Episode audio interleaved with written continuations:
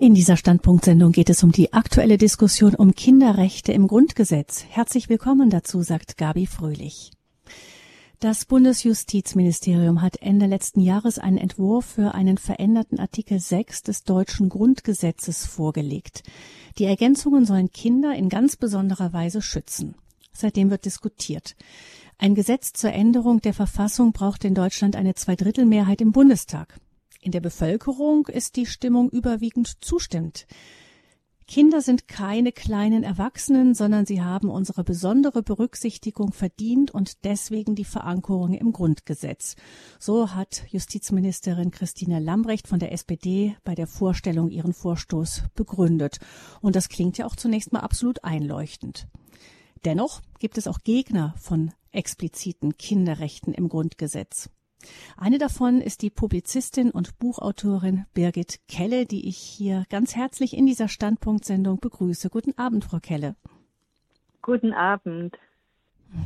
Frau Kelle, Sie sind vielen von uns bekannt für Ihren verschiedene Bücher, die Sie geschrieben haben, unter anderem über Gender Gaga oder das Muttertier. Also ähm, so ein bisschen spezialisiert in auf Beobachtung auch auf dem, was sich so in der Gesellschaft tut gerade, Frauenbild, Mutterbild. Und Sie haben selber vier Kinder. Scheint ja. es Ihnen da nicht, nicht notwendig, dass Kinder maximal von unserer Verfassung geschützt werden?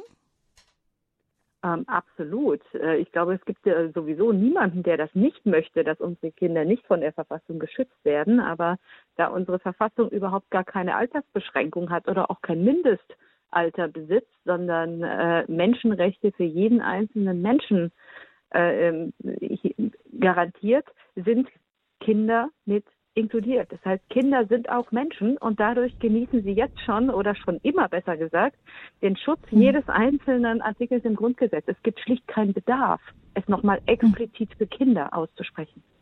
Hm, wir wollen da heute nochmal genauer hinschauen. Ähm, die Bundesjustizministerin hat gesagt, Kinder sind keine kleinen Erwachsenen. Das würde ja suggerieren, als ob ähm, die bisherigen Menschenrechte ähm, Erwachsenenrechte wären.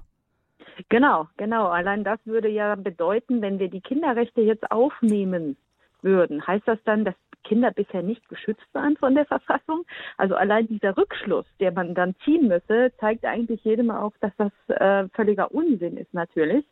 Ähm, und äh, im Gegenteil, wir schützen sozusagen den Menschen eigentlich, äh, zumindest auf dem Papier, bereits vor seiner Geburt im Mutterleib und wir schützen sogar die Totenruhe noch. Das heißt, wir haben eine wirklich allumfassende, äh, einen allumfassenden Schutz der menschlichen Würde äh, für menschliche Wesen.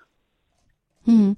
Gucken wir vielleicht mal, worum es eigentlich ganz genau geht zunächst. Also ich habe gedacht, ich lese jetzt einfach, es geht ja um den Artikel 6 des ja, Grundgesetzes. Ich habe genau. gedacht, ich lese mal die bisherige Fassung einfach vor, dass wir einfach sehen, da werden Kinder ja auch schon mehrfach erwähnt, habe ich festgestellt. Ich ja. habe da jetzt extra auch nochmal reingeschaut. Also da gibt es also Artikel 6 Grundgesetz, ähm, geht los mit Ehe und Familie stehen unter dem besonderen Schutz der staatlichen Ordnung. Dann zwei, Pflege und Erziehung der Kinder sind das natürliche Recht der Eltern und die zuvörderst ihnen obliegende Pflicht. Über ihre Betätigung wacht die staatliche Gemeinschaft. Dann kommt äh, drei. Gegen den Willen der Erziehungsberechtigten dürfen Kinder nur aufgrund eines Gesetzes von der Familie getrennt werden, wenn die Erziehungsberechtigten versagen oder wenn die Kinder aus anderen Gründen zu verwahrlosen drohen. Dann weiter geht's. Jede Mutter hat Anspruch auf den Schutz und die Fürsorge der Gemeinschaft. Und schließlich den unehelichen Kindern sind durch die Gesetzgebung die gleichen Bedingungen für ihre leibliche und seelische Entwicklung, ihre Stellung in der Gesellschaft zu schaffen wie den ehelichen Kindern.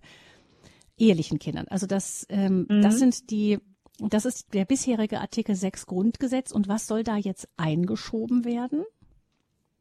Ähm, es soll, wobei, äh, wohin genau, in welche Reihenfolge das äh, ähm, reingestellt werden soll, also ob, ob als A oder Unterpunkt A, B, C und so weiter, also wohin genau platziert, darüber gibt es auch schon unterschiedliche Ansichten und es gibt allerdings auch völlig unterschiedliche Formulierungen. Im Wesentlichen gehen alle Formulierungsvorschläge dahingehend, äh, dass Kinder Träger eigener Rechte sind und dass sie vor allen Dingen auch bei allen äh, Entscheidungen, die, äh, die sie betreffen, äh, entsprechend ihres Alters auch ein Mitspracherecht, sozusagen ein Mitwirkungsrecht bekommen sollen. Das heißt, dass nicht mehr über ihre Köpfe hinweg, sondern sozusagen mit ihnen gemeinsam äh, äh, über ihre Zukunft äh, entschieden wird. Das, was, was sozusagen ähm, elementar die Änderung wäre, egal nun in welcher Formulierung ein explizites Kinderrecht reinkommt, ist, dass sich ähm, die Frage, äh, also dass es die Frage aufwirft, wer verteidigt dann die Rechte dieser Kinder? Im Moment ist es so, Sie haben es ja gerade vorgelesen, ist es so, dass die Eltern sozusagen die natürlichen Vertreter ihrer Kinder sind. Und ähm, dass mhm. etwas ein natürliches Recht ist, ist relativ ungewöhnlich im Grundgesetz. Es ist eine ungewöhnliche Formulierung. Ähm, es ist, ich glaube, es ist das einzige, ist das einzige Mal, dass sozusagen ein natürliches Recht äh, überhaupt formuliert wird. Das heißt, Eltern müssen dieses Vertretungsrecht für ihre Kinder nicht beantragen. Man muss quasi nicht nachweisen, dass man das kann oder dass, es wird nicht zugeteilt, sondern, äh, sondern unsere Verfassung geht davon aus, dass wir Eltern äh, natürlich die Vertreter unserer Kinder sind, weil man auch natürlich davon ausgeht, dass wir das im besten mhm. Wissen und Gewissen tun.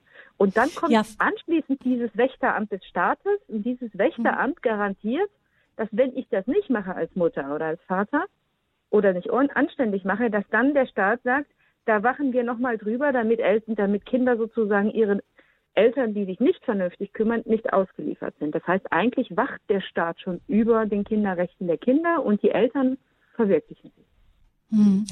Jetzt sind ähm, die Grundrechte sind ja in allererster Linie die allermeisten Abwehrrechte gegenüber einer zu starken Einflussnahme durch den Staat. Also genau. eben die freie mhm. Meinungsäußerung, Religionsfreiheit und so. Da geht es ja immer drum, dass Bürger geschützt werden davor, dass der Staat sich in ihre Angelegenheiten zu genau. sehr einmischt. Ich bin gar nicht so sehr Anspruchsrechte. Also ne, die mhm. meisten Leute haben so die Vorstellung, ich habe einen Anspruch, ich habe ein Recht auf etwas. Und die Verfassung sagt, du hast du, äh, also aus, auch aus den Erfahrungen, den historischen Fa Erfahrungen äh, davor mit den beiden Weltkriegen und den verschiedenen politischen Systemen, ist unsere Verfassung eigentlich eben ein Gesetz, das vor allen Dingen mir garantiert, dass ich frei vom Staat bin und so, sozusagen nur dann der Staat eingreift, äh, wenn es irgendeine Notwendigkeit gibt, tatsächlich objektiv und äh, er sich aber nicht einmischen darf, wenn es überhaupt gar keinen Grund gibt. Deswegen eben hier auch explizit, dass der Staat sich zum Beispiel nur dann einmischen in die Familie, wenn es tatsächlich ein, einen, einen, einen notwendigen Grund gibt, wenn eben zum Beispiel die Eltern sich nicht vernünftig kümmern.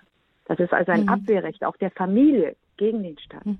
gegen die Einmischung. Das, mh, deshalb wird auch gesagt, das natürliche Recht also natürliche Pflicht auch ist, äh, liegt bei den Eltern. Ja. Das heißt, mhm. da wird der Staat abgewehrt und dann hinterher sagt man nochmal, aber weil es um Kinder geht und die sich nicht wehren können, hat der Staat trotzdem eine Pflicht nach, also zu, sehen einfach, wenn da jetzt ein Kind wirklich völlig verwahrlost, dass es einfach den Eltern nicht so ausgeliefert ist. Genau, genau. Ein mhm. Wächter, man nennt das das staatliche Wächteramt, dass er sozusagen überwacht, äh, dass, dass die, ähm, dass Kinder tatsächlich irgendwie vernünftig groß werden, aber, ähm, aber nicht, dass er das sozusagen von vornherein selber die Rechte der Kinder vertritt. Und das würde sich verändern, wenn Kinderrechte, also wenn Kinder als eigene ähm, Menschengruppe äh, mit eigenen, eigens formulierten Rechten in die Verfassung reinkommt, dann ist der Staat sogar verpflichtet, dem Kind als Advokaten zur Seite zu stehen und seine ihm, ihm zu helfen, seine Rechte sowie äh, und sein Wohl zu garantieren, im Zweifel auch gegen die Eltern. Und da fängt es nämlich dann an, kompliziert zu werden. Wenn nämlich zum Beispiel der Staat und die Eltern sich gar nicht einig sind, was jetzt das Beste für das Kind sei, dann kommt nämlich ähm, sozusagen dieses doppelte Wächteramt, einerseits durch die Eltern und einerseits durch den Staat, dann kommt das in Konflikt.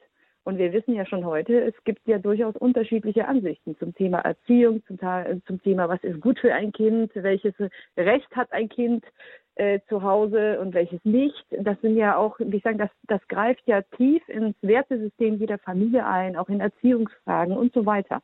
Und da wäre jetzt der Staat sozusagen mit am Esstisch. Und da fängt es natürlich an, äh, kompliziert zu werden. Und dann ist es auch ein expliziter Eingriff in die Freiheit der Familie. Deswegen mhm. argumentiere ich zum Beispiel auch dagegen, weil ich sage, dass das öffnet eine Tür in, in, in, die, in, in, die, in das Verhältnis zwischen Kind und Eltern und es treibt möglicherweise auch einen Keil zwischen Kind und Eltern. Also jeder, der pubertierende Kinder hat, weiß, dass Kinder manchmal ganz und gar nicht einverstanden darüber sind, äh, wie Eltern erziehen oder welches Recht sie nun haben oder welches nicht. Ähm, es wäre nahezu fatal, wenn in dieser Situation quasi der Staat ähm, sich verpflichtet fühlt oder verpflichtet glaubt, die Kinder gegen ihre Eltern juristisch zu vertreten. Hm. Das heißt, ähm, es ist dann die Frage, wo, äh, wo, wo dann dieses Ab, also diese Abwehrrechte an der Stelle, diese neuen ähm, Zusätze zu dem Artikel 6, ähm, wo dann die Abwehr, in welche Richtung die geht. Geht es dann um die Abwehr der Eltern oder das ist ja gar nicht mehr ähm, eine Abwehrpflicht gegenüber dem Staat, sondern im Gegenteil eine, eine große Stärkung der staatlichen Position. Die Kinder an sich ähm, ist dann die Frage, ob sie wirklich gestärkt werden. Nämlich es heißt schon, also da gibt es Formulierungen wie zum Beispiel, dass Kinder ähm, bei staatlichen Entscheidungen, die ihre Rechte unmittelbar betreffen, einen Anspruch auf rechtliches Gehör haben zum Beispiel oder ja, nun, nun manche, was heißt das aber hm. zum Beispiel, wenn Sie also wenn wir das jetzt als konkretes Beispiel nehmen, ne, mhm. ne, ähm, ja. Ähm, die äh, ich bin nicht der Meinung und ich glaube, es ist nahezu gefährlich, äh, wenn man sagt irgendwie, äh, also auch Kinder, auch kleine Kinder hätten. Also es gibt ja keine Altersbeschränkungen dafür.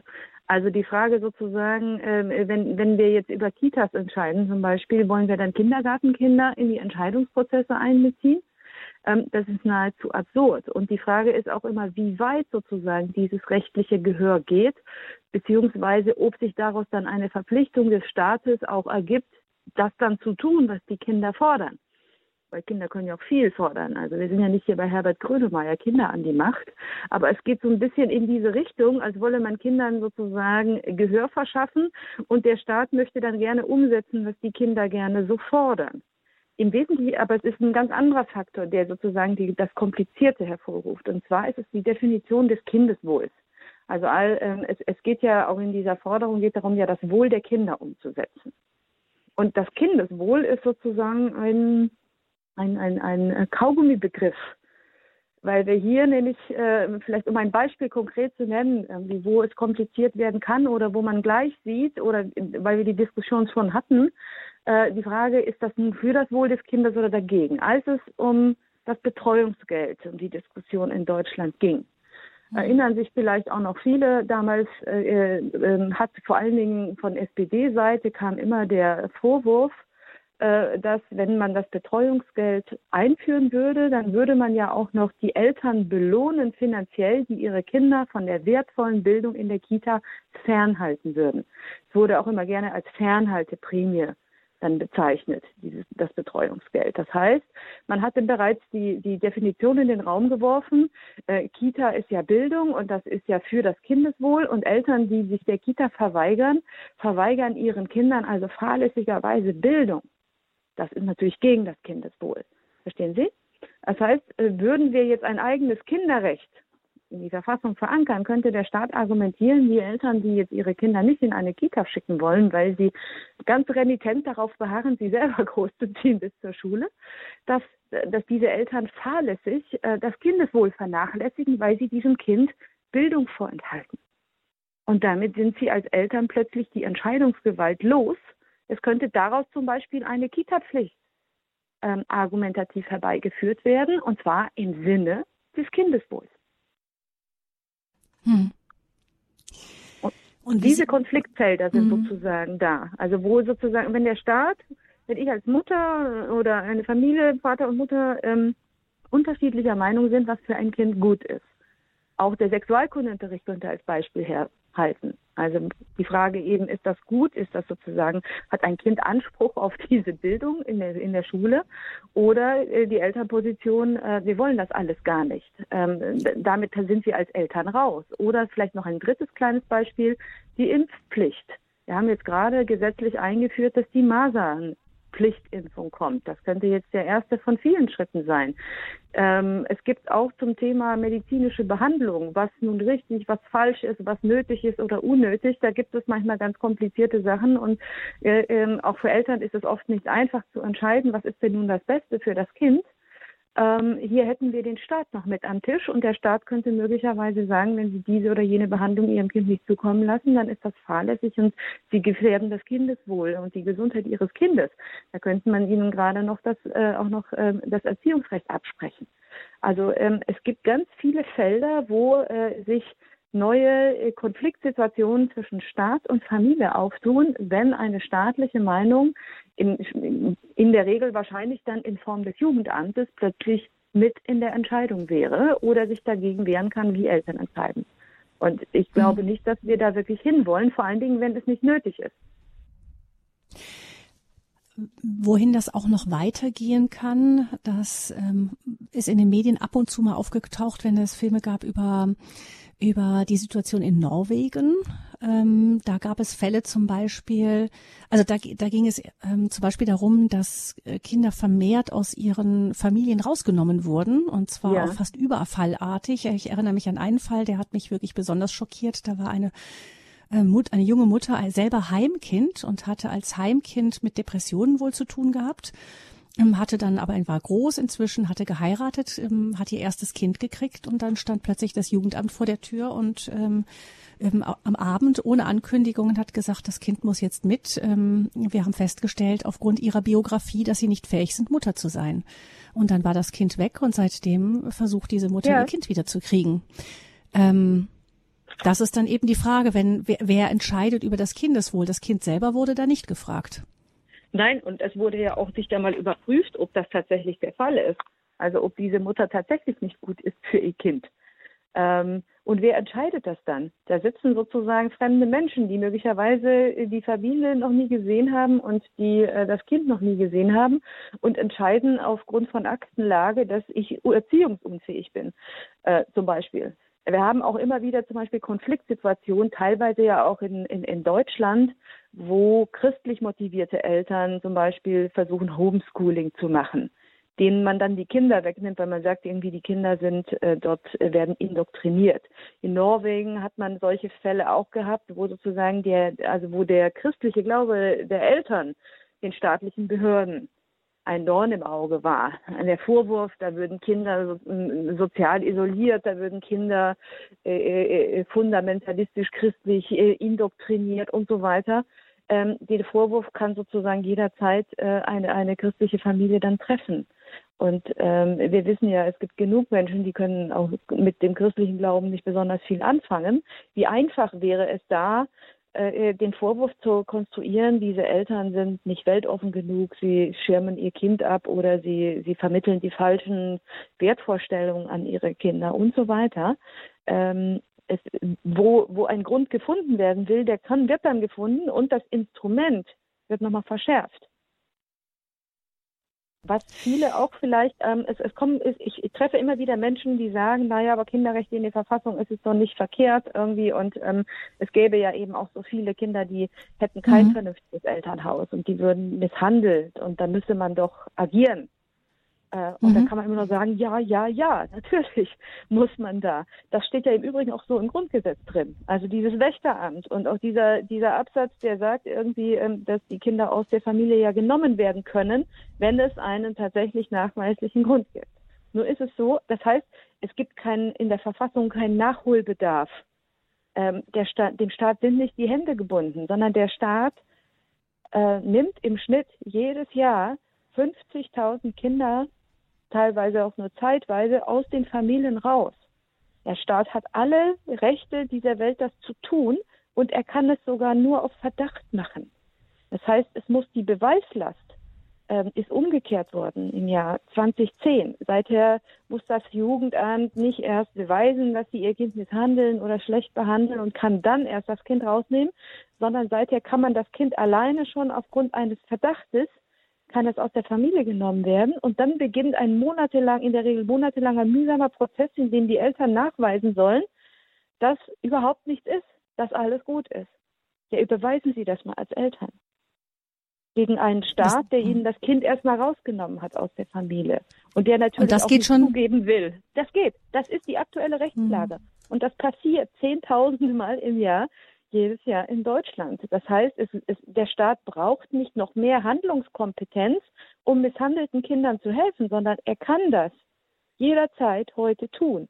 Was wir sehen, ist, dass der Staat mit vielen Dingen auch die Jugendamtsmitarbeiter einfach überfordert sind, dass wir da zu wenig Personal haben und dass dann vielleicht auch Entscheidungen fallen, wo jemand vielleicht vorschnell sagt, ich nehme mal lieber präventiv das Kind raus, nicht, dass man mir anschließend vorwirft, ich habe mich nicht genug gekümmert. Also dass sozusagen das vorschnell passiert, einfach aus Überarbeitung. Man weiß es nicht, aber man weiß, es gibt zu wenig Personal, es gibt zu wenig Stellen. Äh, und die Familien, die Hilfe brauchen, da müssen wir in der Tat etwas tun. Aber das können wir. Das ist aber nicht Sache von Verfassungsrecht sondern da müssen sie im Familienrecht, im Jugendschutz und so weiter. Das sind die sogenannten einfachen Gesetze, die dann das konkrete Handeln des Staates ausgestalten oder die Frage der Budgeterweiterung. Das kann man, darüber kann man diskutieren. Aber mit der Verfassung, die Verfassung regelt nur ähm, elementare Grundsätze.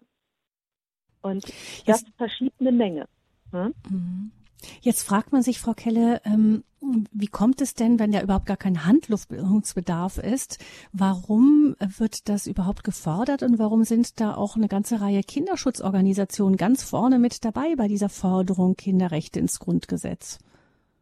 Ja, wir haben, sagen wir mal, ähm, von politischer Seite äh, ähm, muss man sich anschauen, sind das vor allen Dingen auch Parteien, also es ist zum Beispiel ein, ein, ein Lieblingsprojekt seit bestimmt 20 Jahren der SPD, wo tatsächlich so dieses alte äh, sozialistische Gedankengut eine ganz große Rolle spielt, äh, wo eben die Debatte da ist, wem gehört die berühmte Lufthoheit über den Kinderbetten.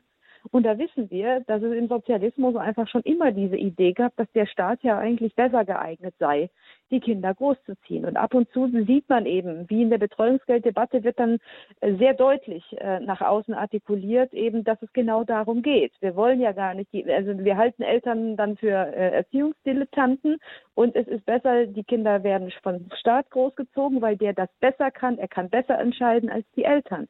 Dieses Gedankengut ist da tief verwurzelt. Und daher auch diese Forderung tatsächlich nach mehr Handlungsspielraum. Vor allen Dingen als Manuela Schwesig von der SPD noch Familienministerin war. Sie hat sich mehrfach explizit in diesen Zusammenhängen auch öffentlich geäußert, dass sie sagte, ähm, es, es, sei manchmal nicht gut, äh, dass die, die äh, Entscheidungsgewalt der Eltern so stark sei, sondern man bräuchte mehr Entscheidungskompetenz auf Seiten des Staates, weil die Eltern nicht immer richtig entscheiden. Also es geht auch äh, ganz klar bei der Begründung, zumindest von Seiten äh, der SPD, ganz massiv darum, dem Staat gegen die Eltern mehr Entscheidungsbefugnisse zu geben.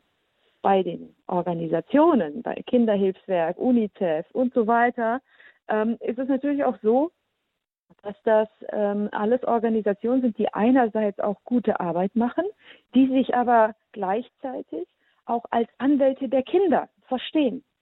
Äh, und hier geht es auch, man muss es auch knallhart sagen, auch um Budgets weil äh, der Staat ja nicht selten eben solche Organisationen auch in Projekte einbindet, mit finanziellen Mitteln ausstattet, damit sie dann für im Sinne der Kinder Projekte macht. Äh, und äh, aus der Sicht von, von solchen Organisationen, die haben ja, man muss ja auch sehen, die haben ja oft mit, ähm, mit äh, Kindern zu tun, die in irgendeiner Form ja nicht in guten Verhältnissen groß werden. Das heißt, die sehen sozusagen immer nur die Negativbeispiele und sehen sich da äh, eben in der Verantwortung für Kinder was zu tun und sind oft auch mit El also die sind mit den Fällen betraut, wo Eltern versagen. Das heißt, die Eltern werden dort eben nicht als natürliche Partner der Erziehung, sondern eher als die Versagerfraktion betrachtet, während man selbst als Organisation für Kinder äh, sich als kompetent wähnt, das besser zu tun. Und deswegen sind so äh, sind solche Organisationen auch nicht zwingend irgendwie Familienfreunde sondern die möchten Anwälte der Kinder sein. So definieren sie sich auch. Aber ich sage, die Eltern sind erstmal die Anwälte der Kinder und nicht mhm. irgendein Kinderhilfswerk. Vielleicht, um es mal kurz zu erzählen, ich war vor, letzte Woche war ich da in Berlin auf einem Podium mit äh, dem äh, Präsidenten des UNICEF, von UNICEF und mit einem äh, Juristen auch, der ein Gutachten geschrieben hat für Kinderrechte in die Verfassung. Und es war eine spannende Diskussion. Äh, es war allerdings auch sehr offensichtlich und das konnten die Herren, beide Herren den ganzen Abend nicht liefern. Sie konnten keinen einzigen expliziten Grund liefern, warum wir Kinderrechte jetzt in die Verfassung brauchen sondern das waren immer Beispiele, ja, wir müssen hier, wenn wir etwas bauen, dann muss das kindergerecht sein und wir müssen hier mhm. und da. Mhm. Das sind alles Dinge, die müssen Sie dann im Baurecht machen oder die müssen Sie mit dem Straßenverkehrsrecht oder mit dem Jugendschutzrecht verändern. Aber keiner der beiden konnte auch nur ein einziges Argument vortragen, warum explizit die Verfassung verändert werden müsste, um all das zu tun, was sie fordern. Keiner von den beiden. Also war äh, hm. relativ entlarvend. Genau, das wären nämlich die, die Argumente, die genannt werden immer wieder. Was bringen Kinderrechte im Grundgesetz den Kindern? Da heißt es eben, da würden Staat und Eltern äh, nochmal darauf gestupst mehr, also nochmal deutlich ihnen klargemacht, dass äh, kind, dass sie wirklich das Kinderwohl im Blick haben müssen, auch bei all dem, was gemacht wird, wie Planung von Wohnvierteln und so weiter und so fort. Ähm, wenn das im Grundgesetz steht, so die Hoffnung, dann, ähm, dann ist man da einfach mehr dabei, dass man das, äh, dass man das alles mit berücksichtigt, was, was für Kinder wichtig ist. Ähm, Aber da sagen Sie, das nicht mehr als etwas viel. Symbolisches für für mhm. all das wäre es sozusagen nur was Symbolisches. Denn wie gesagt, wenn Sie, wenn Sie irgendwas äh, im Schulrecht, im Jugendschutz, im Baurecht oder sonst wo, irgendwo, wo es was Kinder betrifft und vielleicht irgendwie kindgerecht sein sollte, dann müssen Sie diese Gesetze, diese Gesetze verändern. Weil der Bauamtsleiter einer Stadt, der richtet sich nicht nach dem Grundgesetz, sondern der sagt so, ich habe hier die Bauvorschriften. Und entweder da steht, ich muss auf dies oder jenes Rücksicht nehmen oder es steht dann nicht. Und wenn es dann nicht steht, dann wird das halt nicht gemacht. Punkt. Ja, das heißt, all diese konkreten Sachen, die können Sie nur im konkreten Recht machen. Ähm, das heißt, es würde so äh, für, für diese Signalwirkung, bitte achtet mehr auf die Kinder, wäre es etwas, etwas, nur etwas Symbolisches, die Verfassung, um den Kinderanteil sozusagen explizit zu erweitern. Das Risiko, das wir aber gleichzeitig als Kollateralschaden schaffen, nämlich, dass wir dem Staat ein Eingriffsrecht in die Familien geben, ist mir dafür viel zu hoch. Also, äh, also unter dem Kosten-Nutzen-Aspekt. Wir haben auf der einen Seite also einen symbolischen Gewinn äh, und auf der anderen Seite eine echte Gefahr äh, für das Erziehungsrecht der Eltern. Und äh, in, in dieser Rechnung ähm, verlieren Kinderrechte massiv an Zuspruch dann. Ja. Jetzt noch ein weiteres Zitat, was ähm, in den ganzen Begründungen da steht. Ähm, warum ist das wichtig? Da bei den Organisationen, die sich eben für Kinderrechte einsetzen, heißt es, Eltern müssen bei der Ausübung also die Rechte und Pflichten der Eltern klären. Und da wird dann gesagt, es soll deutlich werden, ähm, dass die Eltern nicht Rechte gegenüber ihren Kindern haben, sondern vor allem die, ähm, die Recht, also vor allem das Recht der Kinder auf Erziehung und Pflege gesichert werden soll. Und dann Eltern müssen bei der Ausübung ihres Rechtes mit abnehmender Bedürftigkeit und wachsender Einsichtsfähigkeit der Kinder deren Rechte berücksichtigen, sie als eigenständige Persönlichkeiten wahrnehmen und sie an allen sie betreffenden Entscheidungen beteiligen. Ähm, das, da sollen diese Kinderrechte halt eben auch mit hinwirken, dass Kinder, ähm, wenn sie halt älter, sie sagten eben Jugendlicher werden, dass die dann ja. einfach mehr, äh, dass die Eltern klar haben, die Kinder, die müssen mit einbezogen werden in die sie betreffenden Entscheidungen. Was sagen Sie Aber dazu? Ähm, es gibt ja schon Entscheidungen, die sogar gesetzlich geregelt werden. Also wenn wir zum Beispiel das, äh, die Religionsfreiheit nehmen. Die Religionsfreiheit ist jedem Kind mhm. gesichert, unabhängig von seinen Eltern ab dem 14. Lebensjahr darf das Kind das selbst entscheiden. Das heißt, wir haben zum Beispiel hier in dem Bereich, haben wir ja Rechte der Kinder, die mit anderen Gesetzen äh, schon ausformuliert worden sind, die im Zweifel auch die Kompetenz der Eltern brechen. Wir haben auch zum Beispiel den, äh, die Schulpflicht, die mhm. nicht gegen den Willen äh, der Eltern ausgesetzt werden kann. Der Kinder? Auch das, äh, bitte? Die, die Schulpflicht, die nicht gegen den Willen? gegen den Willen der Eltern kann das also, mhm. die, also die, die die Eltern können sozusagen die Schulpflicht äh, äh, nicht brechen mit ihrer mit ihrer so. Entscheidungsbefugnis mhm. Ja das mhm. heißt das mhm. Kind hat ein Recht auf Bildung und die Eltern können es ihm nicht verweigern indem sie andere Entscheidungen treffen weil man sagt das sind Kompetenzen die nehmen wir den Eltern weil die Kinder haben einen einen, einen Grundanspruch auf eine vernünftige Ausbildung. Sie dürfen ab, äh, ab 14 auch über ihr, ihren Glauben selber entscheiden, egal ob das ihren Eltern nun gefällt oder nicht. Ähm, denn viele andere Bereiche sind aber, wie jeder, der Kinder hat, weiß natürlich auch, dass das, also sagen wir mal, Teil der normalen Erziehung ist, dass man selbstverständlich, je größer die Kinder werden, die Kinder das ja auch einfordern und man dann verhandelt. mit Kindern. Ich habe selber Kinder in der Pubertät. Ich weiß, was das heißt. Ja, das, ähm, und, und natürlich, ähm, ich, ich kenne kaum Elternhäuser äh, heutzutage noch, wo es nicht passiert, dass Kinder nicht einbezogen werden. Aber die Frage, wer hat das letzte Wort? Wie weit werden Kinder einbezogen? Bei welchen Fragen ja und bei welchen nein? Das ist auch in jeder Familie unterschiedlich und das hängt auch von den einzelnen Familien ab. Und das kann sehr gute Gründe haben, selbst wenn es völlig unterschiedlich ist. Wie will der Staat denn das jemals regeln? Die Formulierungen, die dort gefordert werden, die sind genauso schwammig. Also ihrem Alter entsprechend sollen sie dann bei bestimmten Themen einbezogen werden.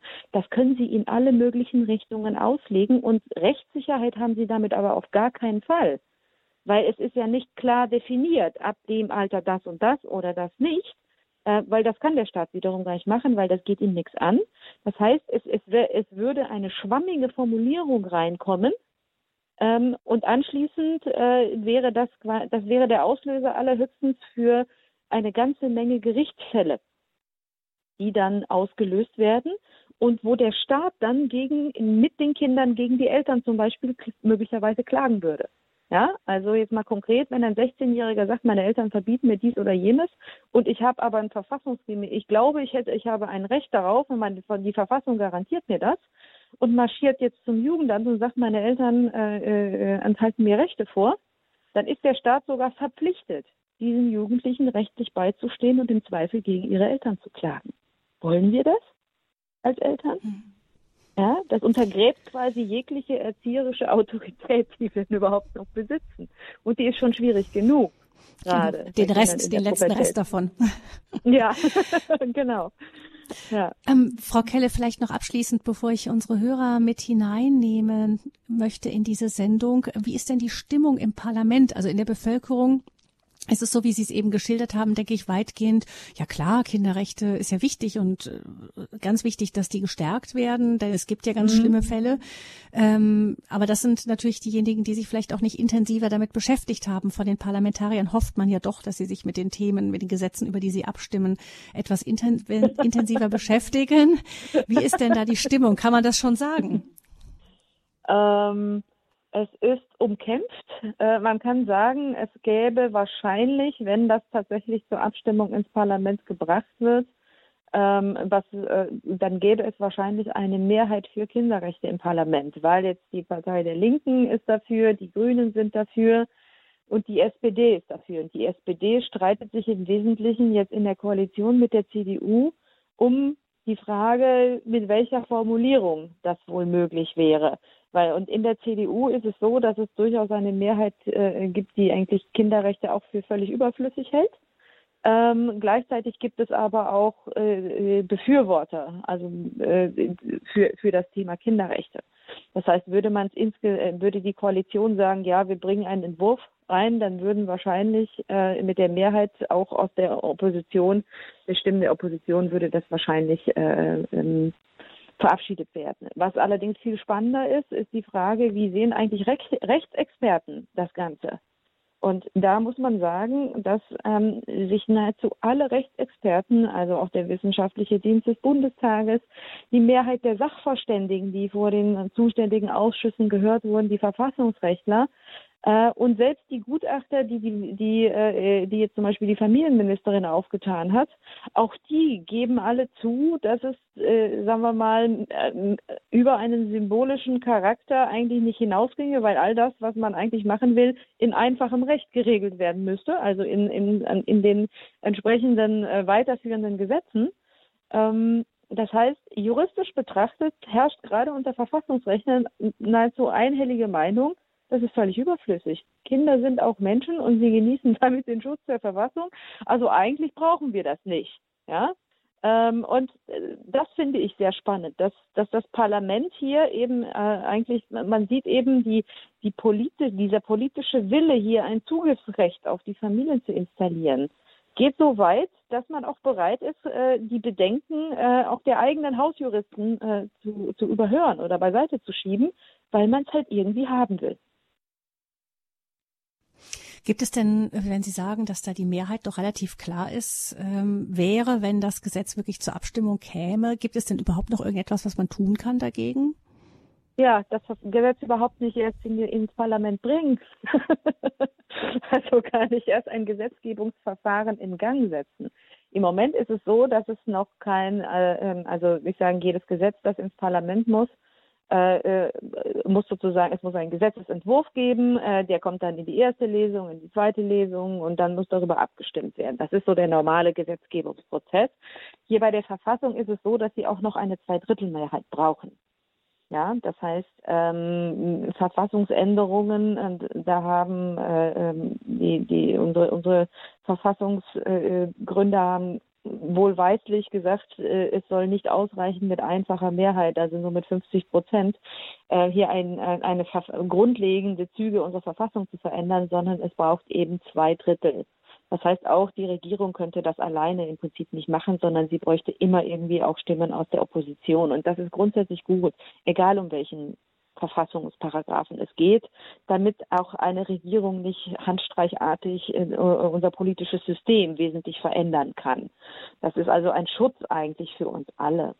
Und ähm, im Moment gibt es noch nicht mal einen Gesetzesentwurf. Es gab nur eine Expertenkommission aus Vertretern von Bund und Ländern unter Leitung des Familienministeriums und mit diversen Juristen und Experten. Und die haben jetzt drei verschiedene Vorschläge erstmal vorgelegt. Und selbst bei denen nicht einmal diese Expertenrunde ist sich einig äh, über, kann sich auch nur auf, eine einzigen, auf einen einzigen Entwurf einigen, sondern sie haben drei verschiedene im Moment im Laufen. Und es gibt auch noch keinen Gesetzesentwurf. Das heißt, man ist sozusagen immer noch und das jetzt schon seit Jahren in Verhandlungsphasen. Es hat es immer wieder gegeben. Also es gab über die, über die letzten 20 Jahre gab es immer wieder neue Versuche, Kinderrechte in die Verfassung zu bringen. Und jedes Mal wurde es im Endeffekt dann mit dem Argument, es ist eigentlich überflüssig, wieder ad acta gelebt. Und ähm, ich denke, es ist jetzt auch wichtig, dass auch aus der Bevölkerung vielleicht auch signalisiert wird, wir wollen das auch nicht.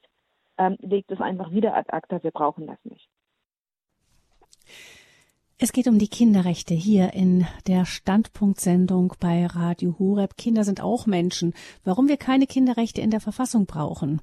Birgit Kelle ist unser Gast in dieser Sendung. Sie ist Publizistin und Buchautorin. Und liebe Hörerinnen und Hörer, wir freuen uns, wenn Sie sich jetzt an dieser Diskussion und dieser, ja, in dieser Sendung mit beteiligen unter der Hörernummer 089 517 008 008, die Nummer zur Standpunktsendung bei Radio Hureb. Kinder sind auch Menschen, warum wir keine Kinderrechte in der Verfassung brauchen. 089 517 008 008.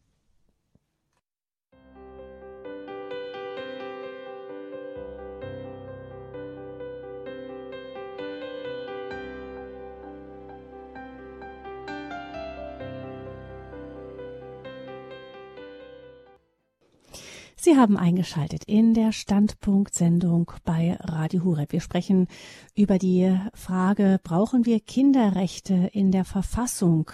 Es geht um die immer wieder aufflackernde Diskussion, jetzt wieder aktuelle Diskussion um eine Veränderung des Grundgesetzes und die Aufnahmen expliziter Kinderrechte, wie etwa, dass Kinder besonders gehört werden müssen oder dass ähm, der Staat äh, das Wohl der Kinder in allen seinen Entscheidungen ganz besonders im Blick haben müsse. Birgit Kelle, Publizistin und Autorin, ist der Meinung, nein, die brauchen wir überhaupt nicht, diese Rechte in der Verfassung. Ähm, die meisten Juristen sind sowieso dagegen, weil es überhaupt keinen Handlungsbedarf gibt. Im Grundgesetz sind Kinder durch die Menschenrechte und auch im Artikel 6 noch ganz besonders explizit bis jetzt schon geschützt. Das heißt, es gibt keine Gesetzeslücke und die Versuche, eine also eben eigene Rechte für Kinder in der Verfassung zu verankern, sind lediglich Versuche einer stärkeren Einflussnahme des Staates und einer Zurückdrängung der Rechte der Eltern. Möchten Sie, wenn Sie in dieser Sendung mitsprechen möchten, 089 517 008 008 ist die Nummer. Vielleicht haben Sie auch Fragen oder ähm, Sie haben eigene Gedanken zum Thema. Wir freuen uns, wenn Sie anrufen 089 517 008 008. Ich begrüße Herrn Schenk aus dem Ruhrgebiet. Guten Abend, Herr Schenk. Schönen guten Abend, Frau Fröhlich. Schönen guten Abend, Frau Kelle. Guten Abend. Äh, das äh, Thema ist natürlich ein äh, Thema für einen Sozialpädagogen, der schon über 40 Jahre äh, diese Arbeit tut. Und ich denke, äh, jeder in seinem Bereich, Familien und auch Jugendämter, sollten mal ihre Arbeit vernünftig machen und sollten vernünftig unterstützt werden. Finanziell genauso wie rhetorisch in, in Abendkursen und so weiter und so fort. Da schließe ich die Kirche mit ein, die auch ihre Pflichten da hat, meines Erachtens. Denn äh, jeder ist von Gott äh, geschaffen und nicht vom Staat aus.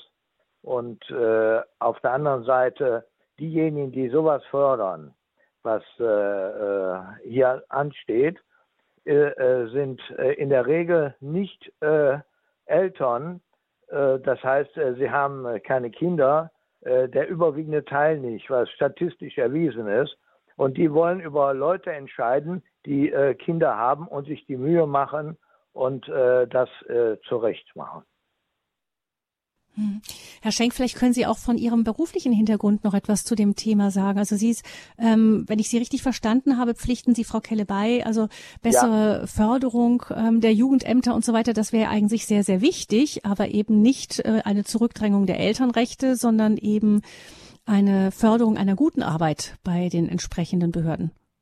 Ja, die Behörden und die äh, entsprechenden äh, Vereine sollten sich mal dafür stark mhm. machen, äh, dass, äh, äh, ich sag mal, äh, Kindergärten oder Gitas beziehungsweise Jugendverbände und auch kirchliche Einrichtungen gefördert werden, wo man also Kurse äh, anbietet, äh, wo Erziehung äh, gut gemacht werden kann.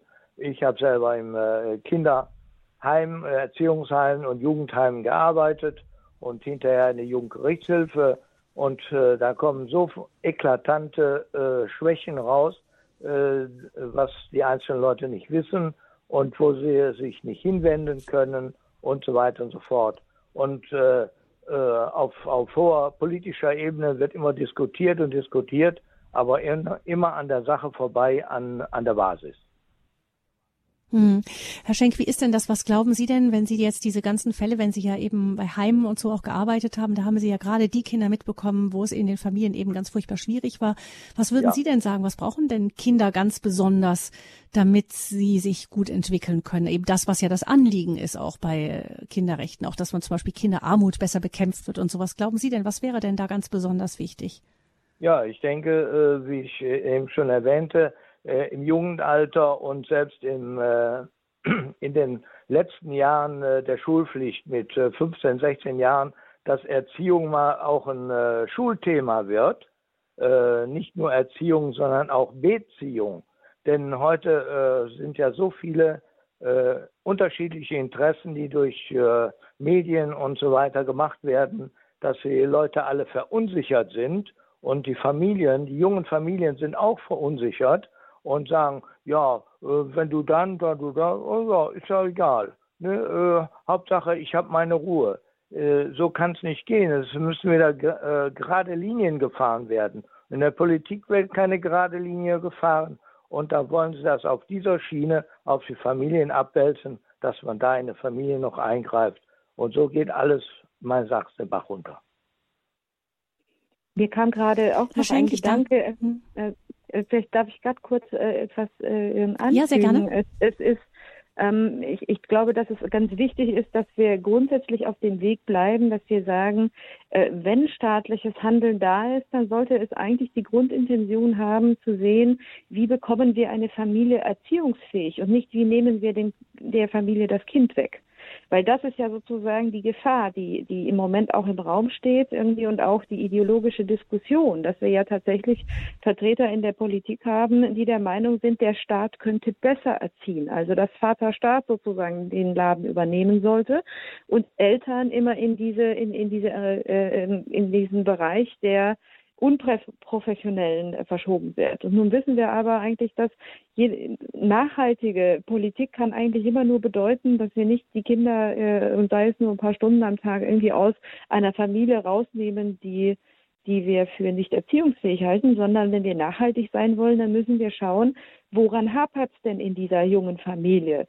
Ähm, was wissen die nicht? Wie können wir ihnen weiterhelfen? Wie können wir ihnen helfen, gute Eltern zu werden, damit sie für den Rest des Lebens des Kindes ihm ein gutes Vater und eine gute Mutter sein können?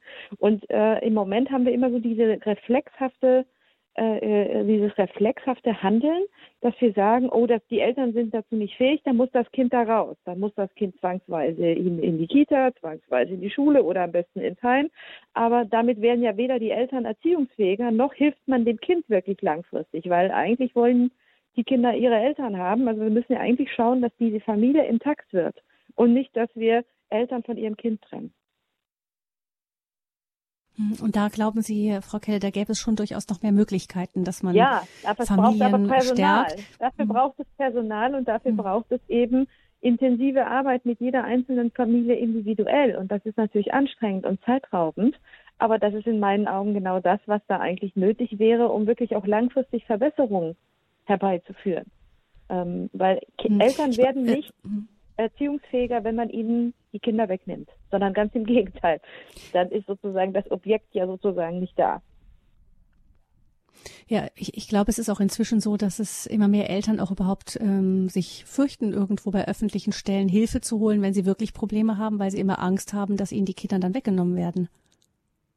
Das ist durchaus, äh, wie soll ich sagen, im, im Bereich des Möglichen. Wir sehen ja zum Beispiel, also in, in Norwegen ist das zum Beispiel tatsächlich ein Problem, dass wenn man eben schon einmal aktenkundig war, egal aus welchem Grund, dass es einem im, im, im, im Zweifel äh, negativ ausgelegt wird. Ja, das heißt, selbst die Eltern, die vielleicht sagen, ähm, ich habe ein Problem, ich brauche Hilfe und ich wende mich ans Jugendamt, damit die helfen, damit das hier besser wird, äh, auch solchen Eltern ist schon passiert, dass sie am Schluss ohne Kind dastanden. Ja, das heißt, dass es nahezu fatal war, dass sie sich ans Jugendamt gewendet haben. Und das darf eigentlich nicht sein. Ähm, es darf für Eltern nicht gefährlich sein, zu sagen, ich brauche Hilfe, sondern dann sollen sie Hilfe bekommen und nicht äh, am Ende dastehen, als das Jugendamt sagt, ihr seid nicht erziehungsfähig und wir nehmen euer Kind mal besser raus. Dann, äh, das ermutigt auch Eltern nicht, sich Hilfe zu suchen. Und auch das ist ja ein falscher Weg. Ja, danke schön, Herr Schenk, für Ihren Anruf. Alles Gute Ihnen. Noch einen schönen und gesegneten Abend. 089 517 008 008. Das ist die Nummer zu dieser Sendung, in der es um die Debatte um Kinderrechte im Grundgesetz geht. Und Herr Banse ruft uns aus Köln an. Guten Abend, Herr Banse. Ja, guten Abend. Ich will direkt mal an diese Bemerkung anschließen, was die Frau Kelle gesagt hat. Mehr Personal dann möge sie sich doch mal bitte einsetzen. Ich tue das auf meine Art und Weise, aber sie hat ja vielleicht mehr äh, Einflussmöglichkeiten, äh, dass man weniger Geld für die sogenannten Flüchtlinge, die überwiegend Wirtschaftsflüchtlinge sind, ja äh, das Geld den Herr Banse, Herr, Herr Banse, ja. ich glaube, ich, Herr Banse, ich glaube, ich glaube, da möchten wir jetzt nicht die Diskussion ja, aber dann wollte dass wir das eines gegen das andere ausspielen. So, ähm, ja, das ist immer dasselbe Argument. Wieso ausspielen? Äh, äh, für mehr Personal braucht man mehr Geld. Und das Geld fehlt ja, mhm. wenn man mhm. das Geld jetzt zweckwidrigerweise jetzt ausgibt. Aber ich verstehe mhm. eins nicht. Äh, wenn doch die Eltern von Kindern, die müssen doch sehen, wohin der Laden läuft. Jedenfalls die Mehrheit. Einige mögen vielleicht das nicht sehen, aber die Mehrheit müsste es doch eigentlich sehen und wählt aber trotz allem, trotz allem, obwohl das allen bekannt ist, auch schon durch die Beiträge von Frau Kelle, äh, wählt aber trotzdem sehenden Auges die Altparteien. Also Grüne, Linke, SPD, äh, teilweise auch CDU, mhm. die macht ja genau denselben Mist. Da frage ich mich doch, warum wählt man dann diese Altparteien und äh, warum wählt man Merkel? Die ist ja jetzt zum dritten Mal wiedergewählt mhm. worden, die Merkel. Also das ist meine Frage. Mhm. Das wäre vielleicht eine Frage die, an Frau, die, Frau die, glaube, die, Ich glaube, dass diese äh, die Frage, was die Menschen wählen, ist natürlich hängt ja auch nicht nur von einem Thema ab, sondern es ist ja durchaus vielschichtiger. Zweitens ist natürlich auch so, äh, man kann natürlich sagen, meiner Meinung nach fließt zu viel Geld in die eine Sache und das sollten wir lieber woanders hin äh, äh, schieben. Äh, das kann man so sehen. Allerdings gibt es viele Bereiche, wo ich sagen würde, irgendwie da könnten wir Geld einsparen. Also wenn ich mir die Gender-Lehrstühle anschaue, dann finde ich, ist dort auch eine Menge Einsparpotenzial. Ähm, es, es, es, es steht und fällt in der Politik tatsächlich in die, äh, mit der Frage, ähm, äh, wie, wie vehement äh, kämpfe ich um ein Thema. Äh, und dort wird die Aufmerksamkeit hingelenkt und dort fließen dann auch die Gelder hin. Es ist eben nicht immer ganz einfach im politischen Prozess. Und mein Einfluss als Journalistin ist da auch jetzt, sagen wir mal, begrenzt. Das, was ich tun kann, ist ja auch nur, dass ich äh, über, über manche Zusammenhänge schreibe, über, äh, über die Gefahren schreibe, dass ich eben Öffentlichkeit schaffe, für das, äh, was ich denke, was nötig wäre oder für das, wo ich denke, da seid ihr auf dem falschen Weg in der Politik. Und das kann in Wahrheit eigentlich ähm, jeder auf seine Art auch tun. Die meisten Leute, die äh, über mhm. ihre Politiker schimpfen, haben noch nie mit ihnen gesprochen.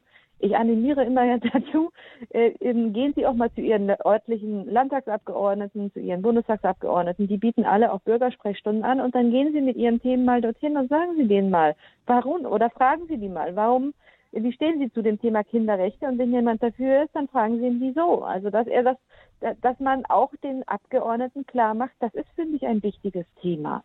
Aber wann hören die das denn von uns? Ja? Ähm, wann hören die das? Und insofern kann ich nur sagen, irgendwie der politische Prozess erfordert auch die Bürger, die sich aktiv einmischen und zwar die auch wirklich auch zu den Abgeordneten sprechen und ihnen mitteilen, was sie von ihnen erwarten oder was sie erwarten, was sie nicht tun sollten. Und ähm, aber suchen Sie gerne, ich kann jedem nur empfehlen, suchen Sie gerne auch das persönliche Gespräch. Die meisten sind absolut gesprächsbereit und die manchen Politiker, meisten sagen mir, es kommen immer nur wenig Menschen in diese Bürgersprechstunden. Wir bieten die an, wir sollen die auch anbieten, aber es kommen in der Regel kaum Leute, mhm. die direkt sprechen. Also nutzen Sie das mal. Mhm. Ja, danke Herr Banse für Ihren Anruf. Ähm, vielleicht noch mal ganz kurz äh, in Anschluss. Es gibt ja prominente Persönlichkeiten, die sich für die Kinderrechte einsetzen. Also da gerade dieses Verbündnis für Kinderrechte im Grundgesetz ähm, wirbt mit der Schauspielerin Katja Riemann, die sich dafür stark macht. Gibt es denn auch äh, prominente Leute, die sich auch zu Wort melden und sagen, das ist alles Quatsch? Ähm, Nein, äh, ich glaube, äh, also ich, mir fallen jetzt nicht sozusagen, ich kenne dieses Bündnis, ne? Also es ist so, da haben sie dann aus Kunst und Kultur und so weiter und wir machen alle was für Kinder. Äh, das ist populär, sagen wir es mal so. Ja, das heißt irgendwie, sie können überhaupt nichts verlieren da draußen, wenn sie sagen, ich setze mich für Kinder ein. Da geht uns allen das Herz auf. Na, wer möchte denn das auch nicht? Es ist so wahnsinnig schwer argumentativ zu sagen, wir machen jetzt ein Bündnis, wo wir gegen Kinderrechte machen. Ja, da, da will eigentlich kein Prominenter mitmachen, weil, das, weil das hört sich nicht besonders toll an. Ja, da, Man da, müsste, wenn, äh, sagen, Schutz der Familien. Ne? Genau, genau. Und da gibt es eben nur gibt es verschiedene Initiativen, die sozusagen eher sich da eher darum kämpfen um die Elternrechte. Aber ähm, es ist so einfach sich für Kinder einzusetzen. Weil man hat überhaupt mhm. nichts dabei zu verlieren. Es gibt niemand, der, der ihnen sagt, oh, das ist aber ein schlechtes Vorhaben. Ja? Und deswegen ist es auch so, so schwer, ähm, ja, den Leuten klarzumachen, den Unterschied äh, zwischen äh, sich für Kinder einsetzen und Kinderrechte in die Verfassung zu bringen. Dass das erste gut ist und das zweite aber der falsche Weg ist. Mhm. 089 517 008 008, die Nummer zur Standpunktsendung bei Radio Horeb. Es geht um die Frage, brauchen wir Kinderrechte im Grundgesetz? Herr Dempfle ruft uns aus Sonthofen an. Herr Dempfle, ich grüße Sie. Ja, hallo, grüß Gott, Frau Fröhlich. Ja, äh, ich freue mich, dass Sie das Thema heute auf die Tagesordnung äh, genommen haben. Ich habe da schon einiges gelesen, einige Aufsätze, die eben das Thema behandeln und auch davor warnen vor dem ideologischen Hintergrund. Ich habe auch das Thema für Radio Horeb vorgeschlagen, darum freue ich mich, dass es heute dran ist. Ich möchte jetzt nicht einmal äh, auf das Praktische eingehen. Äh, zu Hause, das hat die Frau Kelle und so Kelle schon äh, beschrieben, sondern auf den ideologischen Hintergrund, der dahinter steht. Äh, wie Frau Kelle gerade gesagt hat, äh, sagen natürlich alle, hurra, Kinderrechte ist was Tolles, wer kann da was dagegen haben?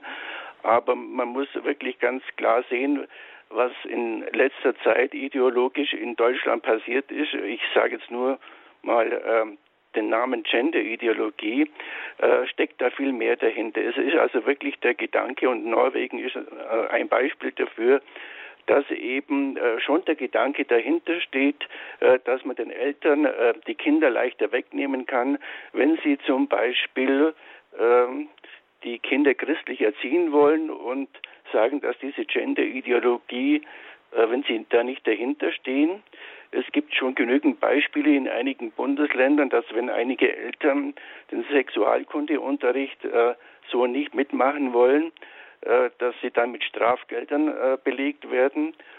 Und ähm, wie gesagt, äh, es gibt auch noch so Gründe. Ich denke zum Beispiel, ich glaube, Frau Kelly hat es mal in einem Aufsatz auch äh, beschrieben, man kann dann zum Beispiel den Juden und den Muslimen, äh, äh, dass sie ihre Kinder beschneiden, äh, verbieten.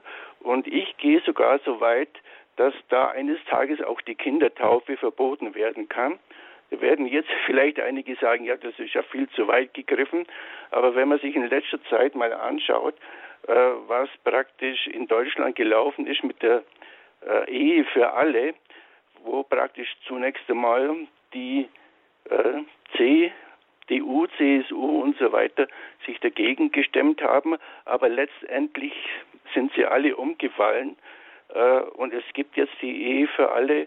Und äh, wir kennen ja das Argument auch, äh, Kindertaufe, ja, das ist doch äh, Vergewaltigung der Kinder, die sollen das selber mal entscheiden.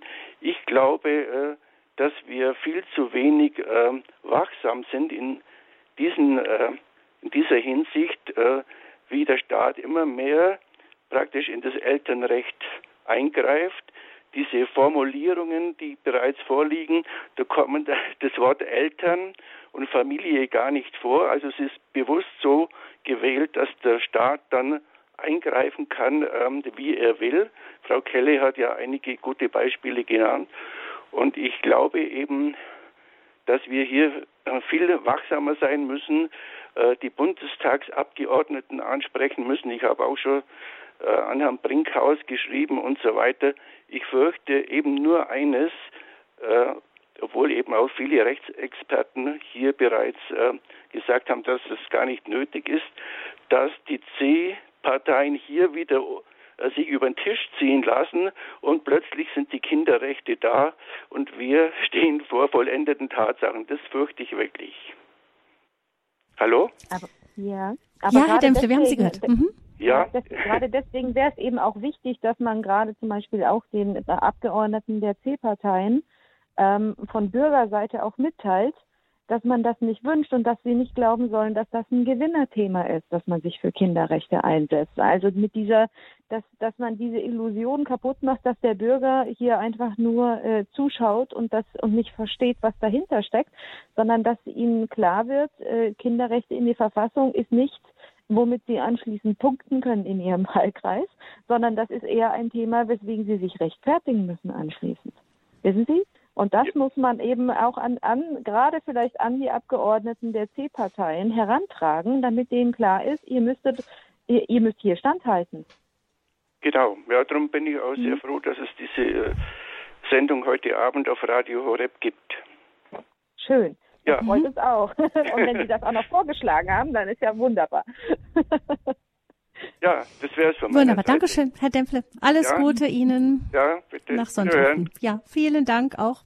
Bitte für Ihre Initiative. Genau, wenn Sie sagen, liebe Hörerinnen und Hörer, da gibt es ein Thema, das könnte Radio Horeb mal aufgreifen, dann sind wir natürlich froh, wenn Sie uns das einfach schreiben, an den Hörerservice schreiben und dann wird das dann an die entsprechenden Redakteure weitergeleitet. Der nächste Hörer ist Herr Lothar aus Thüringen. Ich grüße Sie. Ja, schönen guten Abend. Und zwar, äh, wie wäre es denn mit Kinderrechten zum Beispiel? Jedes Kind hat das Recht, geboren zu werden. Zweitens, jedes Kind hat das Recht, bei den leiblichen Eltern groß zu werden. Und drittens, jedes Kind hat das Recht, auf Vater und Mutter zu hören. Das werden wir auch mal Also das ist ein mein, ganz wichtiger äh, Hinweis. Ich, ich, danke Ihnen dafür. Das habe ich nämlich zum Beispiel auch vorgeschlagen, ähm, dass ich gesagt habe, wenn ihr schon Kinderrechte machen wollt, okay, dann lasst uns aber richtig darüber sprechen. Und dann, äh, weil man kann ja auch nur die Rechte jener Kinder schützen, die tatsächlich geboren werden. Das heißt, wenn ich nicht dafür sorge, dass ein Kind auf die Welt kommen darf, dann ist es ja ziemlich verlogen, wenn ich nicht anschließend aber für seine Rechte einsetze. Äh, und äh, dann sind dann in der Regel genau diejenigen, die am lautesten nach Kinderrechten rufen, sofort im Schützengraben, äh, und sind gar nicht mehr für Kinderrechte zu haben, weil sie, ne, weil das natürlich genau wiederum äh, äh, ihrem äh, eigentlich ihrer Intention widerspricht, weil die gleichen Parteien, die jetzt für Kinderrechte im Bundestag eintreten, massiv, die Linke, die Grünen, äh, und äh, ja, auch, die, auch die FDP, das sind genau diejenigen, die zum Beispiel für Abtreibung massiv eintreten, auch ja. die SPD. Ja, mhm. äh, dass man sagt, ähm, aber das, auch das muss man ihnen eben auch immer wieder vorhalten, auch öffentlich an jeder Stelle, dass man sagt, wenn ihr, das ist verlogen, was ihr dort tut, äh, weil ihr in Wahrheit gar nicht die Kinderrechte schützen wollt, ihr wollt nur ein Zugriffsrecht installieren. Denn wenn sie das wirklich wollten, dann müssten sie ja an anderer Stelle eben genauso konsequent sein. Man sagt ja immer, wer A sagt, muss auch B sagen.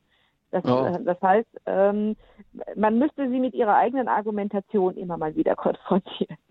Da haben Sie absolut recht. Ja, und dann, äh, wenn man so die Diskussion über das Ganze also mitkriegt, da müsste man meinen, äh, die Menschheit dürfte gar nicht existieren. Wie meint Sie das? Äh, die wäre schon längst ausgestorben, weil es die Rechte gar nicht gibt. Äh, die, also die, die, Kinderrechte, dann, dann wäre ja die Menschheit eigentlich schon längst ausgestorben. Ähm, Sie meinen, wenn, Sie meinen, wenn, die, das, wenn die Kinder gar nicht. Wenn sie gar ja, nicht nee, da wären. Äh, hm. ohne, ohne diese Rechte kann ja keiner leben, dann sozusagen.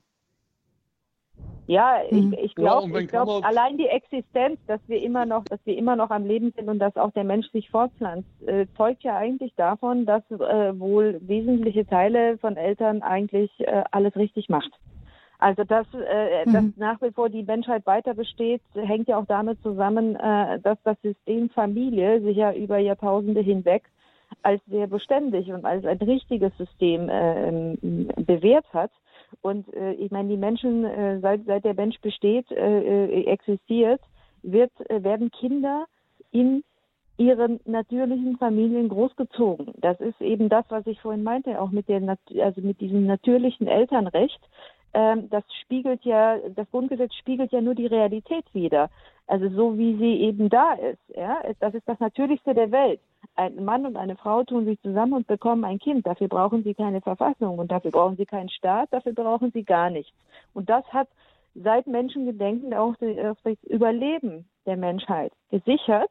Und hätten Eltern sich, würden Eltern sich grundsätzlich dämlich anstellen oder könnten das nicht oder würden ihre Kinder misshandeln oder nicht gut behandeln oder umbringen, dann wären wir ausgestorben. Dann, dann wäre sozusagen, äh, äh, würde die Menschheit sich selber zugrunde richten. Und da sie das nicht getan hat, ist eigentlich der beste Beweis, dass Eltern im Großen und Ganzen offensichtlich alles richtig machen. Mhm. Ja, Herr Luther, alles Gute Ihnen nach Thüringen. Gottes Segen. Vielen Dank für Ihren Anruf. Und eine nächste Hörerin, unsere erste Hörerin in dieser Sendung, ruft uns an, ohne ihren Namen zu nennen. Herzlich willkommen. Ja, ich bin 90 Jahre. Und haben wir nicht alle bei Hitler diesen Krieg mitgemacht, wo die Familien zerstört wurden? Und die ganze DDR hat doch nur zerstört, was Familienhaltung und Hingabe von Eltern. Ja, denn sie haben die Kinder ja so klein in die Krippen gebracht und die Erfolge waren null. Eigentlich bleibt den Eltern zugerechnet, von Gott aus, dass sie die Kinder erziehen nach ihrem Vorbild. Dass es manche anders sehen, will ich verstehen, aber eins weiß ich mit Sicherheit, dass man, wenn man viel Liebe gebraucht, dann jedes Elternpaar zurecht bekommt für das Kindererziehen. Und das bleibt das Wichtigste. Sonst hätte Gott das nicht so geleistet, dass er Mann und Frau und Kinder für eine Ehe hält. Und darum denke ich, die DDR hat viele, viele junge Leute erschossen, weil die die Freiheit wollten und so weiter. Es gibt ja tausend Dinge, die man immer nachvollziehen, hören oder lesen kann. Und darum ist meine große Bitte, Familie immer und immer Eltern. Es gibt keine schlechten Eltern. Im Höchstfall gibt es welche, die die Kinder nicht verstehen dann kann man. Ja, oder auch überfordert sind vielleicht. Ähm, das kann ja immer mal sein, aber dann muss man daran arbeiten und nicht. Äh, äh das ist auch eine Aufgabe hm. und diese Gender-Ideologie, äh, hm. die ist so negativ und überhaupt manches. Aber Eltern bleiben die wichtigsten Bezugsquellen für die Kinder der Liebe wegen. Und das ist nur mein hm. Gedanke. Denn Hitler und sowohl andere Orde Honecker da hinten in der DDR und so weiter, das waren doch nun wirklich keine Vorbilder für eine Familie. Mehr will ich nicht sagen, wie alles mhm. weitergeht. Hallo? Aber Sie möchte ich bitten, für die Familie zu sprechen. Und nicht für diese ganzen, mhm. für die Eltern. Die das die können wir Ihnen versprechen, glaube ich. Keine Mutter, mhm. die ihr Kind nicht liebt. Gibt es gar nicht. Mhm. Ja.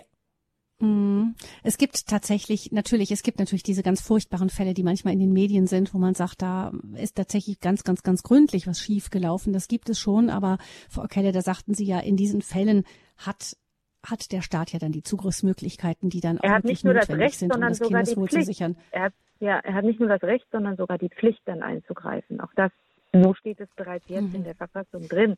Und das ist eben mhm. auch richtig so, äh, weil dass man diese Fälle äh, eben auch bearbeiten kann. Vielleicht noch, mir fiel gerade ein, weil wie ich sagen, man, man redet immer so ein bisschen im Nebel, äh, wie viele Familien brauchen denn überhaupt Hilfe oder wie, wie äh, wenn man manchen Politikern zuhört, dann könnte man meinen irgendwie, dass die Mehrheit der Eltern nicht mehr erziehungsfähig sei und deswegen müsse der Staat so viel tun. Ich habe mal versucht, Zahlen herauszufinden, auch von Mitgliedern des Familienausschusses des Bundestages. Ähm, dass ich mal die Frage aufgeworfen habe, wie viele Eltern sind denn nicht erziehungsfähig? Also über wie viele Zahlen, also über wie viele Familien reden wir hier denn überhaupt? Weil, weil es ist immer so ein bisschen spekulativ. Ja, und dann sagte mir damals eine Abgeordnete der CDU, die auch im Familienausschuss ist, dass sie sagte, ja, wir haben ja gar keine konkreten Zahlen. Sie sagt, es gibt ja nur Schätzungen. Ne? Sie sagt, es gibt nur Schätzungen äh, darüber und, die, und äh, das wird hochgerechnet zum Beispiel anhand der Zahlen, von denen man weiß, wie viele Kinder oder wie viele Familien sind sozusagen schon in der Obhut des Jugendamtes und so weiter.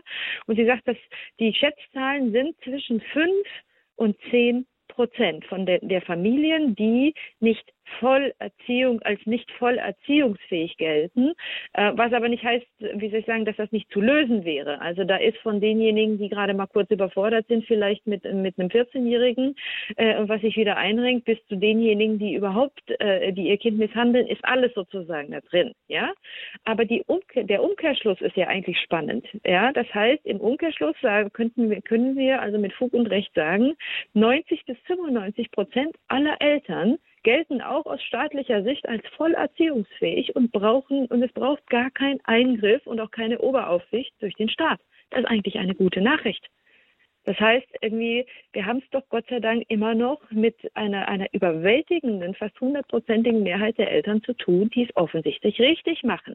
Und unter diesem Aspekt ist es doppelt irritierend, dass der Staat sich hier ein Zugriffsrecht auf die Familien installieren will. Mhm. Ja, danke unserer Hörerin. Alles Gute auch Ihnen. Frau Starbauer ruft uns an. Sie ist die nächste Hörerin aus Neuburg an ja, der Donau. Herzlich willkommen. Ja, grüß Gott. Ich bin, mein Herz ist voll und äh, Sie sprechen mir so aus der Seele und ich konnte Ihnen tausend Beispiele sagen. Ich habe sehr viele Kinder und sehr viele Enkelkinder und ich bekomme das überall mit, wie der Staat sich überall einmischen will und es ist so grässlich. Ich kenne eine junge Ärztin, die hat ihr erstes Kind bekommen. Für die war das ganz klar, dass das Kind sofort in die Krippe kommt und dass sie wieder arbeitet. So, sie hatte aber keinen Kita-Platz bekommen und dadurch blieb sie erstmal zu Hause bei dem Kind und dann bekam das zweite Kind und inzwischen sagt sie, um Gottes Willen, ich tue doch nicht mein Kind, mein kleines Kind in fremde Hände, das will ich selber großziehen, bis es so alt ist, dass es im Kindergarten sich äußern kann und eine eigene Meinung hat. Und das ist meine große Befürchtung. Der Staat nimmt den Eltern die Kinder weg. Ich weiß, dass hier eine Sozialarbeiterin kommt in die Grundschule, äh, stellt sich vor und sagt, liebe Kinder, kommt zu, mit allen Problemen zu mir. Auch wenn ihr Probleme mit euren Eltern habt, kommt zu mir und sprecht mit mir darüber. Ich helfe euch auf jeden Fall. Ich weiß von einem kleinen Jungen, der im hm. Kindergarten, der kam aus dem Kindergarten ein paar Tage lang, war immer sehr still, dass die Mutter nicht wusste, was er hatte. Und am dritten oder vierten Tag hat er plötzlich gesagt, ich weiß, ich bin ein Bub. Ja, die Mutter gesagt, um Gottes Willen, warum, wie kommst du darauf? Ja, im Kindergarten wurde uns gesagt, wir sollen mal wirklich darüber nachdenken, ob wir nun ein Bub oder ein Mädchen sein wollen, weil man uns dabei helfen kann, dass wir das werden, was wir gerne sein wollen. Ja, und wenn ich alle diese Dinge höre und ich weiß nur noch ganz schnell, hier, äh, ich wohne auf einem Dorf und da sind Kühe. Die kleinen Kälber werden sofort den Müttern weggenommen und alleine gestellt. Irgendwann war ein Kalb krank. Dann hat der Bauer gedacht, ich stelle es mal wieder zu der Mutter. Vielleicht hilft die dem kleinen Kälbchen. Nee, die Mutter wusste gar nicht mehr, was sie mit dem Kälbchen machen sollte, hat es weggetreten. Ja, wo kommen wir eines Tages hin? Ja klar, wenn man die Mutter-Kind-Bindung unterbricht, dann ist sie genau. später, wie gesagt, dann ist, dann ist Dinge, sie gar nicht mehr da.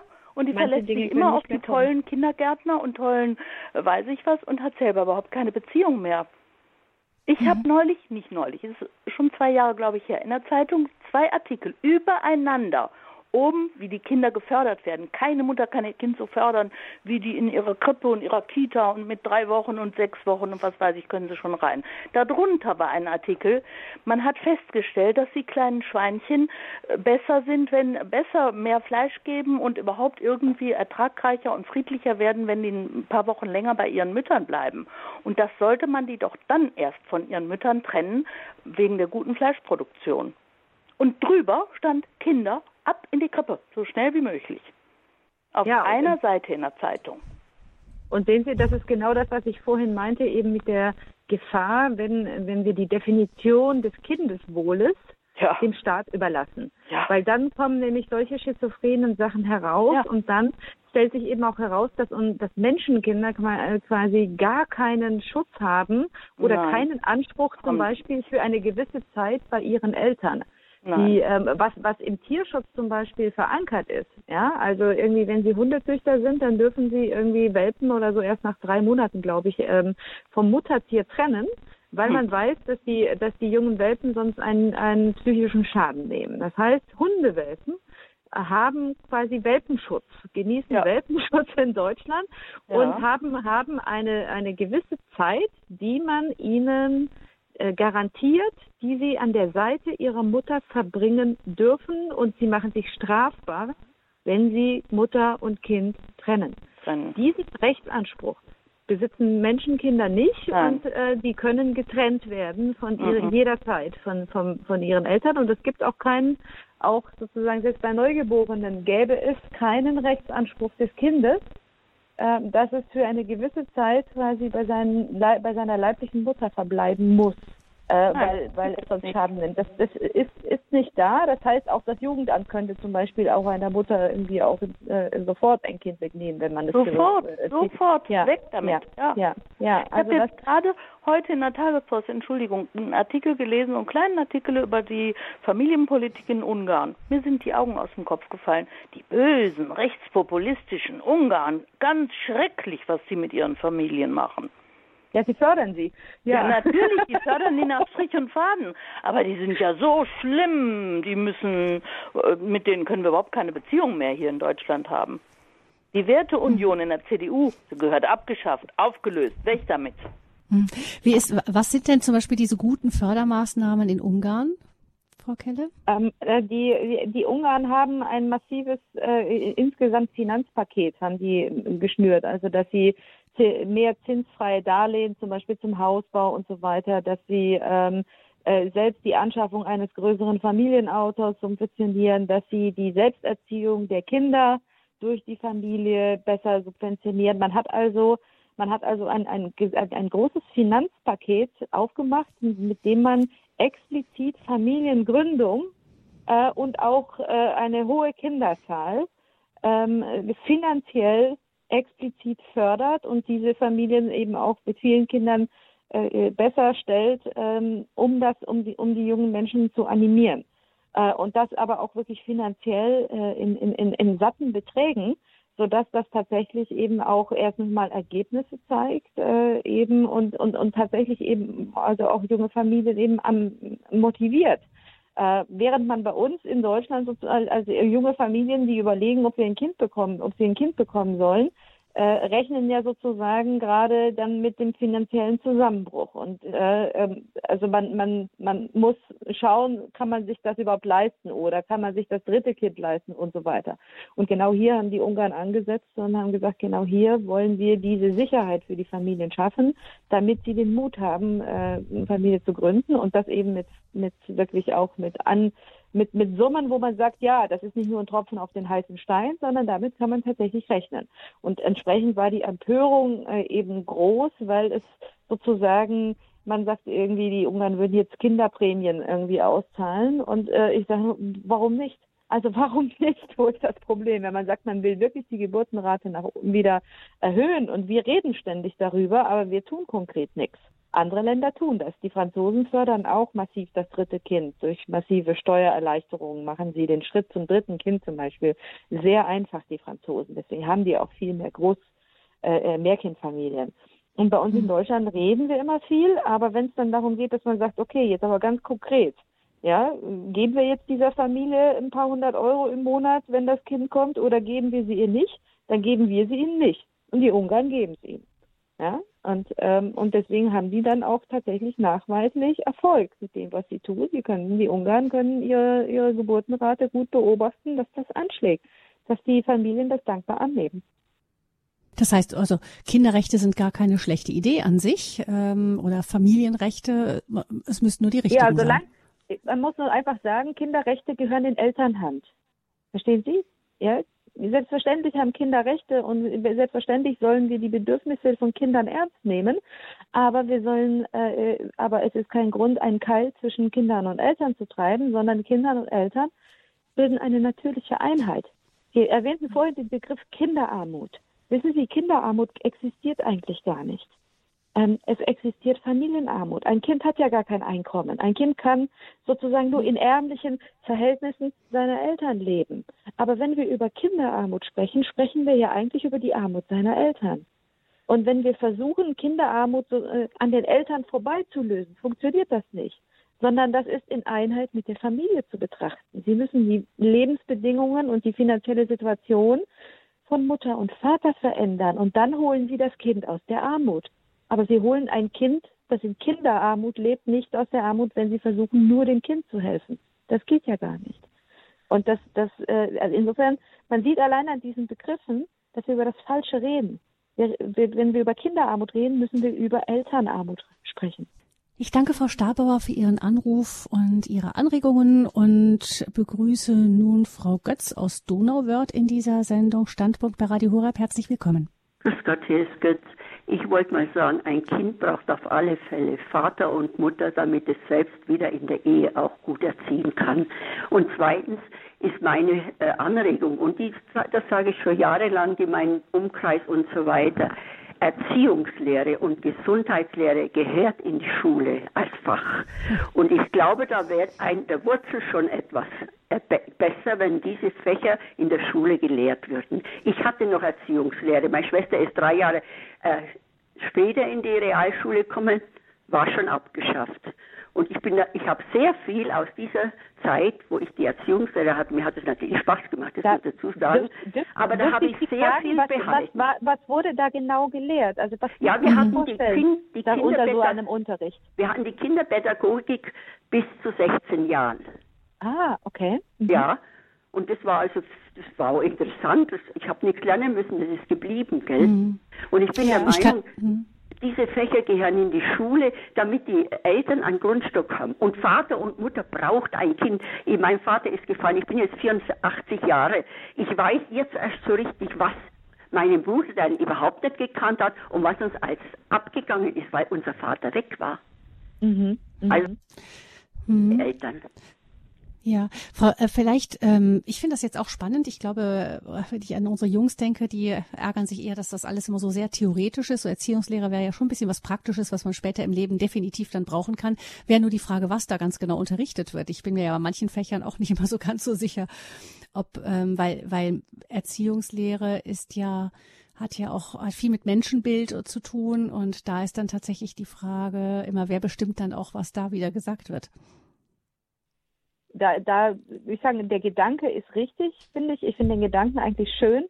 auch das äh, einer einer der äh, der Hörer, der vorhin anrief, ich weiß nicht mehr welcher Herr das war, der sagte, eigentlich bräuchten wir auch sowas wie Beziehungslehre äh, im, im, in der Schule, dass man man sagt, wenn nachweislich, wir haben gerade die neuen äh, die neue Shell Jugendstudie ist gerade wieder äh, erschienen und wieder Spitzenreiter irgendwie in den Zukunftswünschen von von Kindern und Jugendlichen heute ist nach wie vor eine Familie gründen und Kinder zu bekommen. Ja, das heißt, Kinder wünschen sich sowas. Jugendliche wünschen sich das immer noch. Sie möchten eine, eine stabile Beziehung haben, sie möchten Kinder haben. Ähm, und wir geben ihnen gar kein Handwerkszeug mit.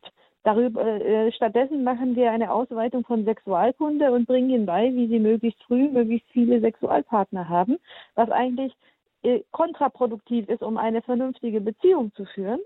Ähm, man müsste es eben genau anders machen. Das heißt, eigentlich finde ich den, den Gedanken gut, dass man sagt, wir müssten Beziehung und wie erzieht man Kinder oder wie führe ich eine vernünftige, gute Beziehung, müsste man eigentlich lehren. Mir wird gleichzeitig aber Angst und Bange, wenn ich jetzt schon sehe, was wir, was wir an, an, an Bildungs, äh, in Bildungsplänen drin haben, was manche äh, Pädagogen glauben, was Kinder wissen sollten. Wenn wir die jetzt, denen jetzt noch die Kompetenz geben, unseren Kindern Beziehung zu erklären, fürchte ich, dass der Schuss eher nach hinten losgeht. Also dass wir sozusagen, dass wir etwas Gutes wollen und dass die gleichen Pädagogen, die jetzt schon am Werk sind und unseren Kindern die Sexualität in allen Facetten erklären, wenn, dass die dann auch noch die Kompetenz bekommen, unseren Kindern Beziehung zu erklären und dann ist es kontraproduktiv. Und dann eventuell zu erklären, was man alles tun kann, wenn man nicht mehr verliebt ist und eigentlich keine Lust mehr auf den ja. anderen hat. genau. Ja. Genau, genau, das wäre dann die, die Kehrseite ähm, der Medaille. Aber an sich ein, genau, das denke, denke auch ich, dass Schule durchaus noch sehr viel praktisch aufs künftige Leben vorbereiten könnte. Hm. Genau. Hm. Man sagt hm. ja immer irgendwie, Schule soll ja eigentlich auf das äh, Leben vorbereiten. Und wenn mhm. zum Leben elementar und auch zum Lebenswunsch von Jugendlichen elementar dazugehört, dass sie eine Familie haben wollen und eine Beziehung haben wollen, ähm, die von Dauer ist, dann wäre es eigentlich äh, Grundvoraussetzung, dass kein Kind die Schule verlässt, ohne, ohne zumindest Grundzüge dessen gelernt zu haben, was es heißt, eine stabile mhm. Beziehung zu führen. Aber wenn man allein die ganzen Erziehungsbücher liest, also das ist ja auch ein dermaßen bunter Wald, genau, ja. was da, was da an Vorschlägen alles kommt und ähm, genau, leicht da eine Richtung zu finden, ist es sicher auch nicht. Ähm, vielen Dank, Frau Götz, Ihnen. Alles Gute nach Donauwörth. Danke für Ihre Anregung und wir begrüßen Frau Heche aus dem Sauerland. Herr Heche, gut, Frau Heche, guten Abend. Ja, guten Abend. Ich hatte eben angerufen, es geht um das, das Wohl unseres Enkelkindes. Mein Sohn, der war verheiratet, die Ehe ging auseinander. Und ich, da musste ich, mein Mann, der, der ist gestorben, da musste ich ins Altenheim und habe keinen Kontakt. Es ist aber auch kein Streit da. Die kommen nicht mehr, lassen sich nicht mehr sehen und hören. Und ich sehne mich nach meinem Enkelkind, ich sehne mich nach meinem Sohn. Aber mein Sohn dringend auch, ob das der Grund ist, dass er nichts mehr von mir wissen will, das ist beide das denke ich nur dran. Was geben Sie mir da mal für einen Tipp? Vielleicht haben Sie was. Hm. Ähm. Frau Heche, das ist eine Frage, die gehört zunächst mal eher in die Seelsorgesprechstunde. Vielleicht rufen Sie in der Seelsorgesprechstunde mal an ähm, bei Radio Horeb hier. Aber ja, Frau Kell, ich weiß nicht, ob Sie dennoch etwas sagen möchten. Na, es, ist, es, ist, es ist schwierig, weil man natürlich, wie ich sagen, das ist natürlich eine sehr persönliche Situation, wo man äh, jetzt auch gar nicht, ähm, wo ich nicht einmal wüsste, wo ich jetzt ansetzen soll, weil ich sie auch gar nicht kenne. Insofern denke ich auch, es ist, äh, es wäre vielleicht besser eben, äh, wenn Sie diese Seelsorgestunde haben, dass man dort vielleicht auch sehr konkret dann besprechen kann, wie, wie vielleicht geholfen werden kann, dass vielleicht jemand anders für Sie einmal Kontakt äh, zu ihrem Sohn aufnimmt und, und vielleicht lässt sich das ja dann auf die Art und Weise auflösen. Aber mehr kann ich, ich wünschte, ich könnte mehr helfen gerade, aber der fällt mir leider auch nicht ein. Mhm. Ja, gut, dann ähm, möchte ich Sie gerne auf die Seelsorgesprechstunde verweisen oder es gibt auch noch andere Sendungen bei Radio Horeb, wo wir besonders eben Lebensthemen auch behandeln. Das ist dann vielleicht, Frau Hecher, an der Stelle dann doch besser angebracht. Vielen Dank aber für Ihren Anruf und Ihnen Gottes Segen und melden Sie sich unbedingt dann eben auch in der entsprechenden Sendung, wo es dann eben um Tipps auch fürs persönliche Leben mehr geht. Vielen Dank. Dann Herr Schlierer ruft uns an aus Schwend bei Ulm. Ist das richtig? Schwendi ja, bei Ulm? am Ende des Ortsnamens noch eine I, Schwendi. Ah, Schwendi bei Ulm. Ja. Herr Schlierer, wir hören Sie. Ja, also ich möchte die Frau Kelle äh, persönlich ansprechen, aber schon auch allgemein vortragen mit zwei, drei Sätzen. Während der Sendung habe ich immer wieder gehört, dem Staat muss, soll man das und jenes überlassen und der Staat meint, für Kinder besser sorgen zu können und der Staat will und, der, und alles. Äh, darf ich das mal beim Namen nennen? Das ist nicht der Staat, das sind die Ideologen. Und die Ideologen in Person, und das bleibt zurück, leider, werden nie mit Namen genannt. Wir haben es mit Ideologen zu tun, die die Herrschaft über die Kinderbetten und über alles Mögliche erreichen wollen. Und ich bitte Sie, Frau Kelle, Sie sind eine streitbare, das ist ein positives Wort, eine ja. kämpferische Frau. Nennen Sie doch wenigstens Sie, äh, weil Sie auch mehr Zugang haben zu den Medien, scheint mir, äh, nennen Sie doch mal auch diese Leute beim Namen. Natürlich sollen, äh, dürfen wir alle nicht hassen und nicht äh, äh, Fake News und so weiter. Das wissen Sie ja alles selber. Äh, das dürfen wir alles nicht. Aber die Namen nennen, etwas beim Namen nennen. Hier die Ideologen und die Ideologien. Es ist nicht gut, letzter Satz, ja. es ist nicht mhm. gut, immer das Wort Staat zu verwenden. Der Staat ist eigentlich ein Gebilde und von Leuten. Und denen, die da meinen, sie könnten den Staat sein, denen müssen wir auf die Finger klopfen. Hoffentlich war es keine Hassbotschaft. Gell?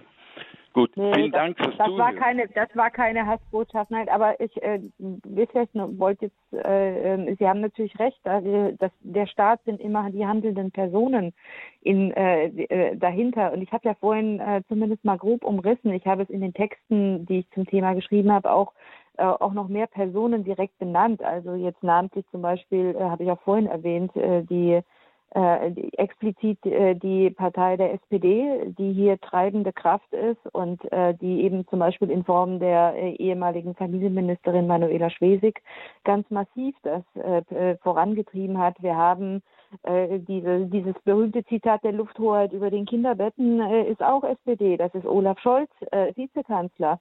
Äh, wir hatten, äh, wir haben da gerade aus dem Bereich äh, der Sozialisten und ich hatte ja auch eben, deswegen ist auch explizit genannt, die Ideologie, die dahinter steht, ist tatsächlich nach wie vor dieses sozialistische Denken. Es ist kommunistisches Denken, das hier in Form von wohlmeinendem Kinderglück irgendwie wieder uns erreicht. Ähm, aber es ist das, was familienpolitisch getan wird, also diese diese, ähm, dieser Drang, Kinder immer mehr aus der Familie zu entfremden und sie so früh wie möglich und so lang wie möglich in staatlicher, äh, äh, unter staatlicher Aufsicht großzuziehen und dem Staat die Erziehungskompetenz zuzuweisen, das ist einfach ganz klar sozialistisches äh, äh Grundwissen. und ähm, das hatte ich vorhin auch schon so ausgesprochen. Ähm, äh, aber es war vielleicht nochmal wichtig, der Hinweis, dass man sagt, ja, äh, es ist gut, wenn man das auch direkt sozusagen zuweist zu bestimmten politischen Parteien, wenn man auf äh, bestimmte treibende Kräfte wie Einzelpersonen auch mal hinweist, dass man sieht eben, das ist nicht nur eine namenlose Forderung, sondern hier sind ganz klar treibende Kräfte, die auch auf einem klar umrissenen ähm, Gesellschaftsbild draufstehen. Und das entspricht nun mal nicht dem christlichen. Gesellschaftsbild und auch nicht dem christlichen Menschenbild. Mhm. Ja, vielen Dank Ihnen, Herr Schlierer. Auch Ihnen noch einen schönen guten Abend zum Abschluss. Äh, Frau Kelle, noch ähm, die Frage, Sie haben ja, wir haben ja schon ein bisschen gesagt, was kann man tun? Also es gibt ja auch Gruppen, die sich engagieren, offensichtlich für Familienrechte, für Stärkung der Elternrechte, Familienrechte. Ähm, was sind das für, für Gruppen? Wo kann man sich da eventuell engagieren? Ähm, es ist so, es gibt diverse Organisationen, auch Bündnisse, die sich eben für Elternrechte und ähm, ähm, und, und, gegen diesen Eingriff einsetzen. Ähm, ich habe selber mitgearbeitet in einer Broschüre, wenn jemand Interesse hätte, ähm, jemand diese, also sag mal, Fakten braucht und gute Argumente, um ähm, um, um gegen ähm, Kinderrechte zu argumentieren, weil viele Leute sagen mir, ja, das hört sich jetzt alles sehr logisch an, aber wenn ich in einer Diskussion bin, dann weiß ich nicht genau, was ich sagen soll. Oder ähm, dafür gibt es zum Beispiel eine Broschüre vom Durchblick e.V., äh, die Wendepunktbroschüre äh, zum Thema Kinderrechte, die kann auch bei äh, beim Durchblick e.V.